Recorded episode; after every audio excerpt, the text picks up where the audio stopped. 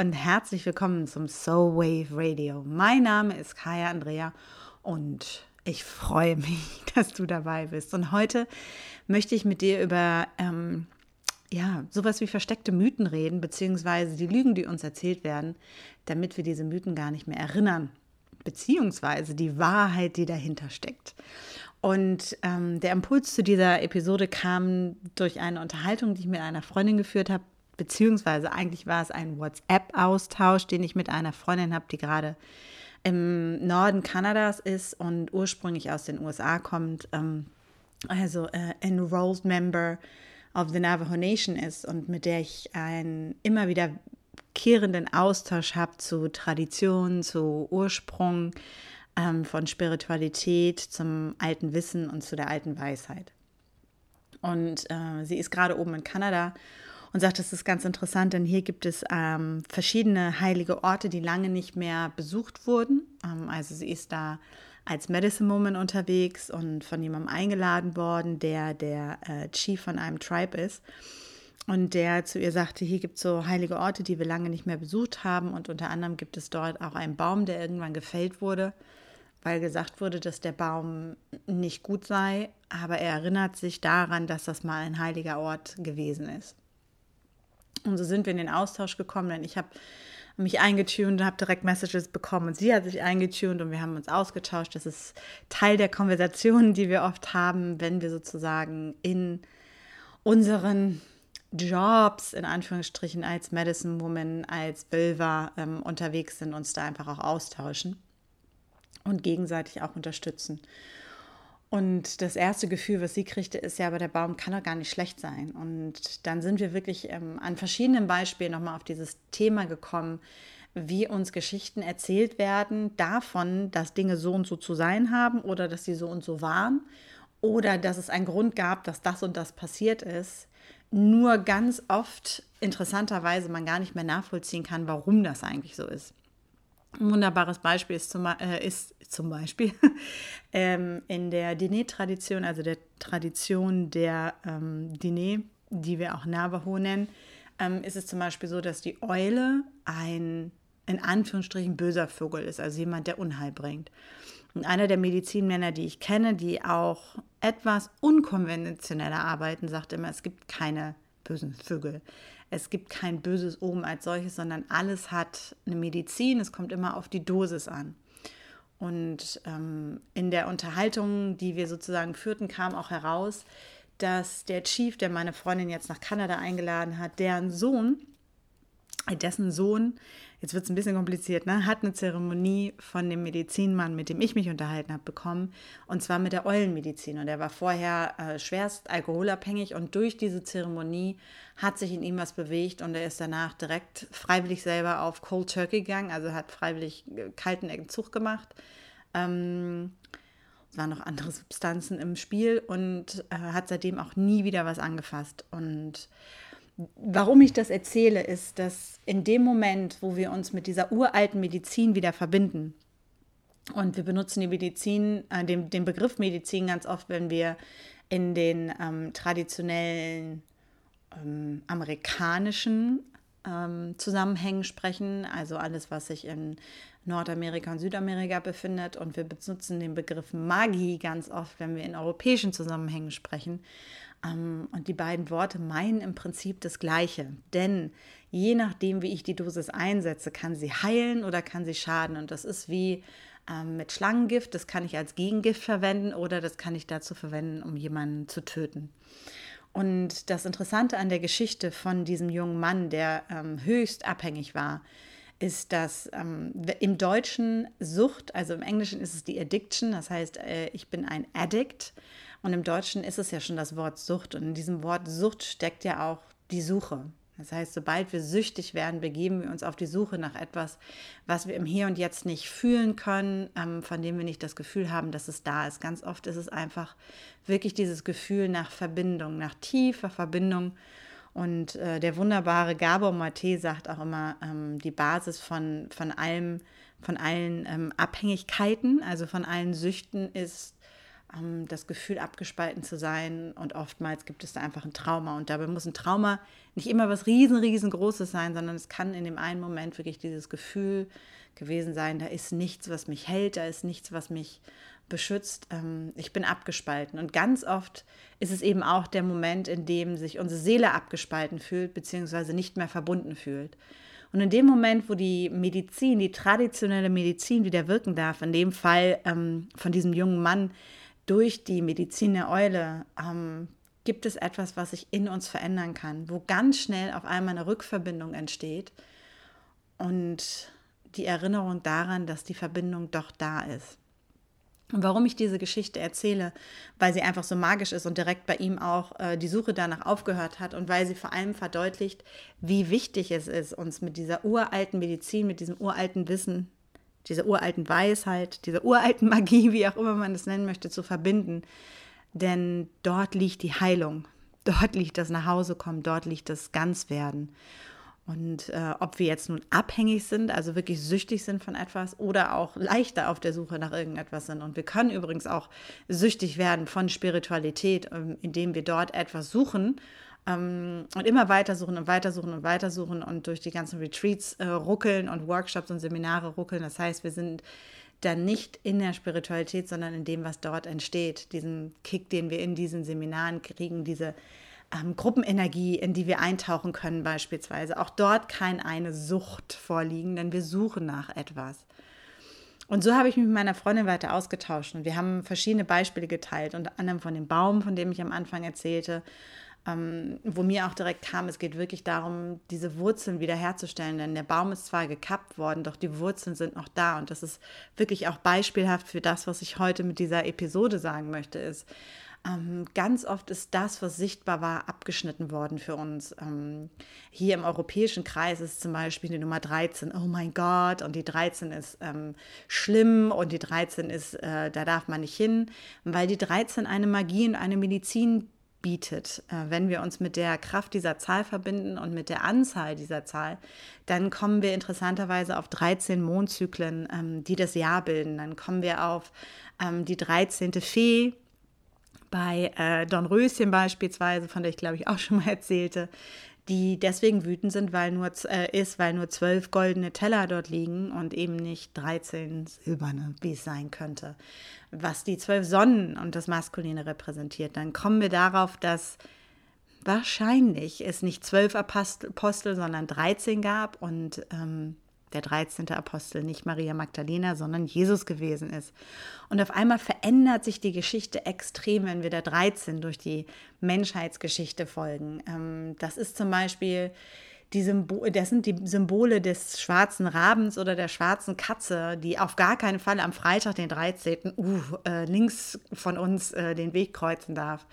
Denn die linke Seite verbinden wir in unserem Kulturkreis mit der femininen Weisheit. Das Schwarz steht für die Dunkelheit, aus der die feminine Weisheit erwächst. Die 13 hatten wir gerade und wenn das alles zusammenkommt, dann ähm, ja, ist es all das, was wir nicht sehen wollen. Das heißt, wir verfluchen sozusagen die Medizin, wir versuchen einen Fluch auf das zu legen, was eigentlich Heilung bedeutet und Weisheit bedeutet. Anderes Beispiel ist der Fliegenpilz. Ähm, du hast sicher gesehen, ich habe dieses Jahr auch ähm, mir wieder einen Fliegenpilz geerntet. Also ich habe gar nicht so viele Fliegenpilze. Ähm, die wunderbare Annemareike Schulze ähm, kennt sich damit viel, viel besser aus. Auch ähm, was das angeht, was diese Praxis angeht. Ähm, was bei, dem Fliegenpilz entscheidend ist, dass wir denken, der Fliegenpilz ist giftig und er kann töten. Wenn man sich mit der Geschichte näher befasst, dann stellt man fest, der Fliegenpilz kann niemanden umbringen. Die einzigen Menschen, die am Fliegenpilz in Anführungsstrichen gestorben sind, sind diejenigen, denen das falsche, in Anführungsstrichen, Gegengift gegeben wurde. Das heißt, sie sind durch die Hände der Ärzte gestorben und nicht über den Fliegenpilz, was wirklich faszinierend ist. Und man kann Fliegenpilz sogar essen. Wenn man weiß, wie man ihn zubereitet, ist der Fliegenpilz eine Spezialität, der bis vor noch gar nicht lang, allzu langer Zeit wirklich auch Teil der heimischen Küche war. Der Fliegenpilz ist der Pilz der Schamanen ähm, in Russland, in dem ganzen Kulturkreis. Ähm, sie haben ihn sozusagen als äh, fleischgewordenen äh, Spirit bezeichnet, als das, als das Blut äh, Gottes, könnte man sagen. Denn er hat uns ermöglicht, in die Höhen zu fliegen. Das, was wir von Ayahuasca kennen, das, was wir von Iboga kennen, ähm, auf den anderen Kontinenten war unter anderem auch der Fliegenpilz hier. Und das ist natürlich eine Praxis, die keiner wollte, fand niemand gut, der da so am Herrschen war. Also, was können wir machen? Wie ist der einfachste Weg, um die Leute abzuhalten von dem, wo Medizin drinsteckt? Und auch da ist wieder das Ding. Natürlich, wenn ich zu viel nehme, dann knall ich durch und habe keinen schönen Trip in Anführungsstrichen. Wenn ich das wohl dosiere, dann kann ich mich mit den Anderswelten verbinden und kriege Einsichten und ähm, ja, magische Botschaften. Und das ist natürlich nicht das, was in den letzten Jahrhunderten, Jahrtausenden gewollt war. Also sagen wir am besten als Herrschende, das ist tödlich, das kann ich, also fass es gar nicht erst an, komm dem nicht zu nah. Und so weiter und so weiter kann man einfach mal denken und vielleicht fallen dir auch so ein paar Beispiele ein. All die Dinge, von denen uns unsere Eltern auch sagten, uh, das ist nicht gut, ähm, sind ganz oft die Dinge, in denen Magie liegt, in denen Medizin liegen kann, je nachdem, wie wir mit ihr umgehen. Ähm, all die Dinge, von denen uns die Gesellschaft, vor allem als Frauen, erzählt, ähm, auch nochmal, dass wir sie nicht tun sollten. Und das Gleiche gilt für Männer. Dieses ähm, sei nicht so wild, äh, spring nicht aus dem Karree, mach nicht diese total verrückten Sachen. Gerade in der deutschen ähm, Kultur ist es ja so, dass wir gerne konform sind und es ein bisschen crazy finden, wenn jemand total aus dem Karree springt. Das ändert sich gerade. Nur auch das hat natürlich geschichtliche Hintergründe. Wenn man da guckt, ähm, wie unsere Geschichte aussieht, nicht nur unsere jüngste, aber in der war es deutlich, sobald ich da aus der Reihe äh, marschiert bin, im wahrsten Sinne des Wortes, hat es Schwierigkeiten gemacht. Also wird uns erzählt, das sollten wir nicht tun. Erinnern wir uns daran, was 200, 300 Jahre vorher war? Gut, in dem Fall waren es jetzt die Hexenverbrennung. Und auch da ähm, wurde gesagt, das ist schlecht, das darfst du nicht anfassen, denn man konnte dieser uralten Medizin und Weisheit nicht Herr werden. Und das ist das, wo es jetzt interessant wird. In dem Moment, wo die Geschichte verdreht wird. Und das ist ganz wichtig, denn Geschichte wird immer von den Gewinnern erzählt. Geschichte wird immer von den Machthabenden erzählt. Und die Schriften wurden selten von denen verfasst, die unterdrückt wurden. Es gibt ein paar ganz, ganz magische Beispiele. Zum Beispiel die ähm, Azteken hatten das, ähm, als sie erobert wurden oder unterdrückt wurden, muss man eigentlich sagen. Sie wurden nicht erobert, sondern sie wurden äh, brutalst kolonialisiert von den Spaniern ähm, und hatten die Aufgabe sozusagen eine ähm, Historie aufzuschreiben, also all das Wissen und wie das alles passiert ist. Und haben das in wunderschönen Bildbänden gemacht und haben das auf der einen Seite auf Spanisch gemacht und auf der anderen Seite in ähm, Aztec, also in ihrer eigenen Sprache. Und wenn man Aztec versteht, was die Spanier damals nicht taten, und sich das heutzutage durchliest, dann sieht man, dass es da zwei ganz verschiedene Versionen der Wahrheit direkt nebeneinander gibt. Und damit ein Zeitzeugnis, welches in dieser Art und Weise wirklich, glaube ich, fast einmalig ist, in dem die Kolonialwahrheit erzählt wurde, ähm, die ungefährlich war zu erzählen, weil das war, dass die Spanier hören konnten und direkt daneben die Wahrheit Wahrheit stand und auf einmal die Bilder, die dazu gezeichnet wurden, auch nochmal eine andere Bedeutung bekamen. Also, Geschichte wird vom Gewinner erzählt und Regeln werden auch von denen gemacht, die die Macht haben. Und die Regeln werden von denen gemacht, die die Macht haben, damit sie ihnen dienen. Also, fass keinen Fliegenpilz an. Sprich, begib dich nicht selber auf die Reise. Vergiss die alte Medizin. Vergiss die Natur. Such gar nicht erst in der Natur nach deiner Lösung. Such gar nicht erst in der Natur nach deinem Heil, denn du könntest es dort finden und das wollen wir nicht, denn dann brauchst du uns nicht mehr. Ähm, sprich nicht mit der Eule beispielsweise, denn die Eule hat einen negativen Spirit. Die Eule bringt einen schlechten Geist mit. Denn das Schlimmste, was uns passieren könnte, ist, dass du die Eule, durch die Eule die Weisheit erfährst, ähm, die sie in sich hat und damit dorthin findest, wo du hin möchtest. Und es ist so interessant zu sehen, dass die Eule ja auch in unserem Kulturkreis für Weisheit steht, ähm, Mutter Natur wirklich äh, verkörpert, Mutter Erde und diese urfeminine Weisheit verkörpert. Und es sehr ähnlich ist zu der Geschichte, die in der Diné-Tradition, also in der Navajo-Tradition erzählt wird, bevor das patriarchale Gedankengut auch dort ja eingezogen ist. Ähm, also der Impuls heute ist so ein bisschen wirklich da mal reinzugucken, gerade wenn es um spirituelle Dinge geht, ähm, gerade wenn es darum geht, deinen Weg zu gehen, ähm, egal auf welchem Weg du bist, sobald dir jemand sagt, das darfst du nicht, lohnt es sich da nochmal genauer hinzugucken. Sobald jemand sagt, das ist total giftig, das ist total gefährlich, lohnt es sich, das erstmal so anzunehmen und dann genauer hinzugucken, zu gucken, was ist eigentlich hinter der Geschichte, was ist die Wahrheit hinter der vermeintlichen Wahrheit. Und ich habe für mich wirklich gelernt, ähm, über die Jahre, äh, es war auch für mich überhaupt ähm, einen Schritt zu begreifen, dass das, was mir gesagt wird, nicht wahr ist. Und dass auch die Leute, die mir das gesagt haben, und das ist jetzt total entscheidend, das nicht unbedingt böse meinen, sondern dass es deren Wahrheit entspricht, weil ihnen das jemand erzählt hat und sie das geglaubt haben. Und so verändern wir Bewusstsein, so verändern wir auch kollektives Bewusstsein, indem wir Botschaften wiederholen und sie dann irgendwann für bare Münze genommen werden, weil sie im kollektiven Bewusstsein angekommen sind. Also wenn man den Durchschnittsdeutschen fragt, dann würde er sagen, der Fliegenpilz ist giftig. Da kann man dran sterben. Nur weiß keiner, warum das wirklich so ist. Bloß weil uns das immer wieder erzählt wurde, glauben wir das. Und so wird Bewusstsein verändert, so wird kollektives Bewusstsein verändert. Und deswegen ist es total relevant, dass wir anfangen, auch wirklich uns zu fragen, woher kommt das? Genauso, wenn jemand sagt, das war schon immer so, das ist Tradition hier, gerade im spirituellen Zusammenhang zu sagen, hm, wer hat sich diese Tradition eigentlich ausgedacht? Seit wann ist das eigentlich so? Denn ähm, ich habe auch mal da eine interessante Unterhaltung gehabt mit jemandem. Da ging es um Ayahuasca und den Ayahuasca-Schamanismus und äh, im Speziellen bei den Shipibo, ähm, die in Peru ansässig sind. Und das ist eine ganz tolle Praxis. Ähm, interessant war es nur für mich, dass ich irgendwann dachte, okay, aber warum trinkt eigentlich jeder Ayahuasca? Wieso ist das so? Und ähm, hatte eine Unterhaltung mit jemandem, der auch in dieser Tradition eingeweiht ist.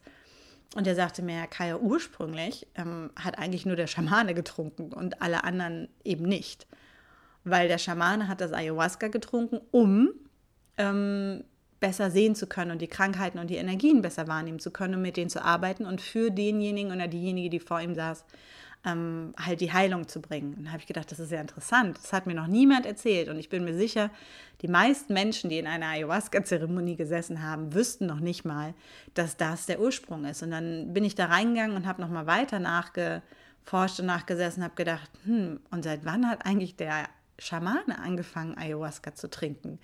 Woher kommt das eigentlich? Also was ist eigentlich das, wo beschlossen wird, dass Dinge so sind, wie sie sind? Und diese Tatsache, dass ähm, wir alle meinen, wir alle in Anführungsstrichen westliches Mindset, dass äh, wir jetzt sozusagen unsere eigenen Ayahuasca-Schamanen sein können, ähm, hat nichts mit der Wahrheit zu tun, dass ich an sich erstmal vor den Schamanen getreten bin und der mit mir gearbeitet hat und mit meinem Spirit und Ayahuasca nicht durch mich unbedingt arbeiten musste. Einfach mal nur so als Gedankenanstoß, was passiert, wenn man in Traditionen anfängt, Dinge, anfängt, Dinge zu hinterfragen und einfach mal so überlegt, wann ist denn das, wann, wer hat denn das gesagt? Und in, im Zuge der gleichen Tradition, äh, Tradition, der gleichen Konversation kam dann auch auf, ja, ja, woher wollen wir wissen, dass was Tradition ist? Wer weiß, was vor 150 Jahren war? Ähm, in Bereichen, wo Dinge nicht schriftlich festgehalten wurden. Keiner von uns. In dem Moment, wo Dinge erzählt werden, dann braucht es zwei Generationen vielleicht oder drei und auf einmal hat sich die Geschichte und das Bewusstsein verändert. Und wenn es keinen schriftlichen Beweis in Anführungsstrichen gibt, gibt es nichts, was uns, ähm, was uns dahin zurückverbindet, ob die Dinge wirklich so waren. Und nur weil es schriftliche, in Anführungsstrichen, Beweise gibt, heißt es noch lange nicht, dass sie wahr sind, sondern ganz oft, wenn wir zurückgucken, gerade in diese historischen Aufzeichnungen, die übrigens häufig von Männern geschrieben wurden, die auf der Siegerseite der Geschichte standen, ähm, oder ähm, die für diejenigen, die die Sieger der Geschichte waren, gearbeitet haben. Wenn wir uns das angucken, dann ist es ganz oft eine ganz spezielle, ganz bewusste Färbung dessen, was vielleicht eigentlich die Wahrheit war oder wie die Tatsache ist. Und dann ist natürlich die Sache, das kann jeder sagen, was ist denn die Wahrheit, Kaya? Wir haben alle unsere eigene Wahrheit, das ist mir auch klar. Wir sehen alle den gleichen Baum und würden ihn anders beschreiben. Und wenn wir jetzt einen Hund, an einen Hund denken, denken wir alle an einen anderen Hund. Und selbst wenn wir jetzt alle in Richtung Norden äh, unseren Finger zeigen würden, würden wir interessanterweise nicht alle Richtung Norden zeigen was ähm, meiner Meinung nach mittlerweile sehr bedenklich ist, weil das wirklich bedeutet, dass wir den Bezug zu den Himmelsrichtungen und der Natur komplett verloren haben. Und ja, du kannst gerne jetzt einfach mal äh, checken, wo dein Norden ist. Was übrigens gar nicht so unwichtig ist, denn wenn wir dem vermeintlichen Nordstern folgen wollen, diesem magischen Fixstern, der am Firmament ist und äh, uns ja immer wieder auch nach Hause führen kann, ähm, dann sollten wir wissen, wo der Norden ist, damit wir diesen Stern finden. Also, zusammengefasst und nochmal rückblickend geguckt. Ähm, diese Mysterien, die uns erzählt werden, davon, dass Dinge so sind, wie sie sind. Und das gilt nicht eben nur für spirituelle, sondern auch für ganz, ganz viele andere Dinge, die wir vielleicht als selbstverständlich hinnehmen, ähm, die aber eigentlich gar nicht so sehr in einer Wahrheit begründet sind, sondern oftmals in einem Vorteil für den oder diejenigen begründet wurden, die jetzt an der Macht sind, das Sagen haben, in Führungspositionen sind oder es auf jeden Fall zu der Zeit waren, wo, als es darum ging, diese Geschichte zu verändern. Und es kann sein, dass, ähm, ja, dass auch dort einfach, ich meine, Menschen sind nie ähm, vorm Ego gefeit und auch spirituelle Führungspersönlichkeiten sind definitiv nicht davor gefeit, in ihrem äh, eigenen Mist stecken zu bleiben und Machthunger zu entwickeln und äh, ja, gefeiert werden zu wollen. Und es gibt so viele Motive, warum das ist. Und manchmal ist es wirklich so, dass man denkt, man tut das Beste für den Stamm oder für ähm, die, ähm, die Nation oder die Gruppe, mit der man zusammen ist ähm, und tut es einfach nicht. Also, der Impuls für heute ist also, einfach mal hinter die Kulissen zu gucken, dich zurückzuverbinden mit der Nummer 13. Interessanterweise ganz oft ja auch in ähm, Flug, äh, wie heißt es in Flugzeugen, genau, in Flugzeugen, gerade in den amerikanischen. Das ist ja ganz interessant, weil die Amerikaner sind ja totale Puritaner und äh, ja so mega äh, gegen Teufel und religiös. Also da konnten sich die ganzen ähm, religiösen Fatalisten ja mega gut ausleben, als sie dann über die Lande zogen und äh, alle Ureinwohner platt machten. Und das haben sie auch bis heute durchgezogen an vielen Stellen. Gibt es in ganz vielen Flugzeugen zum Beispiel keine 13. Reihe. Es gibt äh, in den Kinos keine 13. Reihe. Es gibt in Gebäuden keinen 13. Stock. Ähm, also man kann im Fahrstuhl auf den 12. und den 14. Knopf drücken, weil es gibt keinen 13. Stock. Und somit wurde die wirklich auch kollektiv aus dem Bewusstsein weggeblendet, was total schräg ist. Und das nächste Mal, wenn jemand sagt, das ist so, trau dich doch einfach mal nachzufragen, warum das so ist. Trau dich nachzufragen, woher der oder diejenige hat. Und auch bei all dem, was ich sage, trau dich nachzufragen oder zu hinterfragen. Denn das ist, was ich teile, ist natürlich auch nur meine Wahrheit. Ich bin mir dessen allerdings relativ bewusst ähm, und sehe das auch weniger als eine Wahrheit, die endgültig ist, sondern als ein Angebot für ähm, vielleicht eine andere Perspektive, von der du für dich gucken kannst, ob sie stimmig ist oder nicht. In diesem Sinne, ähm, ja, möchte ich diese, diese Episode quasi nutzen als kleinen Anstoß, Prakti Prax Praxik Praktiken. Praktiken zu hinterfragen.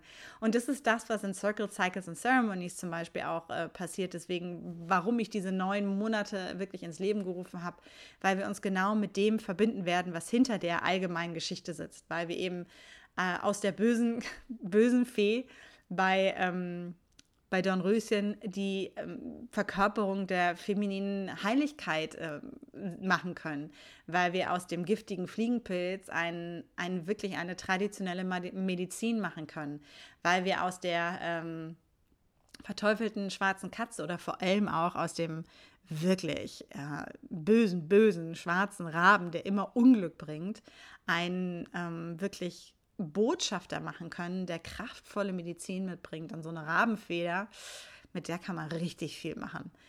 Und das ist das, was auch bei Circle Cycles and Ceremonies passiert. Wir werden die Perspektive verändern. Es geht wirklich um das Hinterfragen dessen, wie die Welt jetzt so sich dreht und die Zurückverbindung in die alten Geschichten, die für mich auf jeden Fall nochmal eine ganze andere Wahrheit und Tiefe beinhalten, die für mich und für viele, viele andere übrigens auch sehr viel stimmiger ist als das, was uns heute erzählt wird.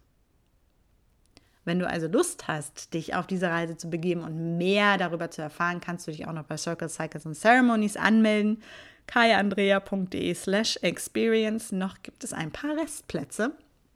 Ähm, die Einladung steht also, falls du das Ganze vorm 27.10. Mitternacht hörst, kannst du dich bis dahin noch anmelden und dann kannst du an der Neumondzeremonie teilnehmen, die die Nichtzeit einläutet. Ähm, zu der gibt es dann den nächsten Podcast, was das eigentlich genau ist. Und äh, ja, wirklich dich zu trauen, immer wieder nachzufragen und Dinge nicht für gegeben hinzunehmen. Und äh, gerade in der westlichen Welt, in der Spiritualität zu etwas Konsumierbarem geworden ist, werden die Dinge oft so verpackt, dass sie einfach konsumierbar sind oder dass sie so ähm, ja, verstückelt werden, dass sie für denjenigen, der sie anbieten, total gut funktionieren.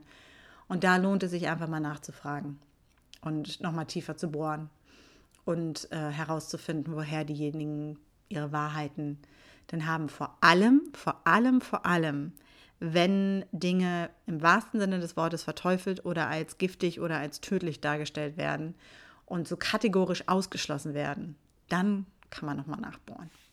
In diesem Sinne wünsche ich dir erstmal einen wunderbaren weiteren Tag. Viel Spaß beim, beim Eintauchen ähm, in all die Mythen und Wahrheiten, die da noch liegen. Wenn du Fragen hast zu irgendwelchen Dingen, die dir erzählt wurden, dann schick mir eine Nachricht. Ich freue mich tierisch drauf, da noch mehr zu, zu podcasten und auf den Input, der dazu kommt. Ich habe natürlich selber massig Geschichten und Wahrheiten, sorry, die ich noch teilen könnte und würde mich gleichzeitig total freuen, von dir ein bisschen was zu hören. Ähm, oder Dinge, an denen du manchmal denkst, hä, woher kommt das eigentlich? Wieso ist es so? Oder wo du Fragen hast. Schick sie mir, lass es mich wissen. Wenn dich diese Folge ein wenig inspiriert hat und zum Denken angestoßen hat, dann hops rüber zu iTunes und hinterlass mir gerne fünf Sterne, denn das ist ja die magische Währung, in der äh, die Podcast-Welt funktioniert. Und hinterlass mir gerne auch eine Rezession, wenn du möchtest, und schreib mir ein paar nette Worte. Und wenn du denkst, hey, das ist noch mal was, das würde ich gerne mit dem und dem oder der und derjenigen teilen, dann ähm, nutzt den Link vom Podcast und schick ihn in die Welt auf allen Kanälen, die dir möglich sind. Ich freue mich tierisch, dass du wieder mit dabei warst und ähm, wir uns auch in der nächsten Episode wieder hören. Und vor allem freue ich mich wirklich gerade richtig tierisch auf den Beginn von Circle Cycles and Ceremonies. Das sind so mega tolle Frauen und die ersten Fragen sind schon gestellt und ich merke schon, wie wir so richtig tief eintauchen. Da hinein die Welt, wie sie das Patriarchat erschaffen hat, zum Schwanken zu bringen und ähm, ja, im wahrsten Sinne des Wortes zu erschüttern. Und das kann etwas sein, was mit ganz viel Magie und Medizin einhergeht. Also wenn du neugierig bist, noch sind Restplätze da und ich freue mich, wenn du dabei bist.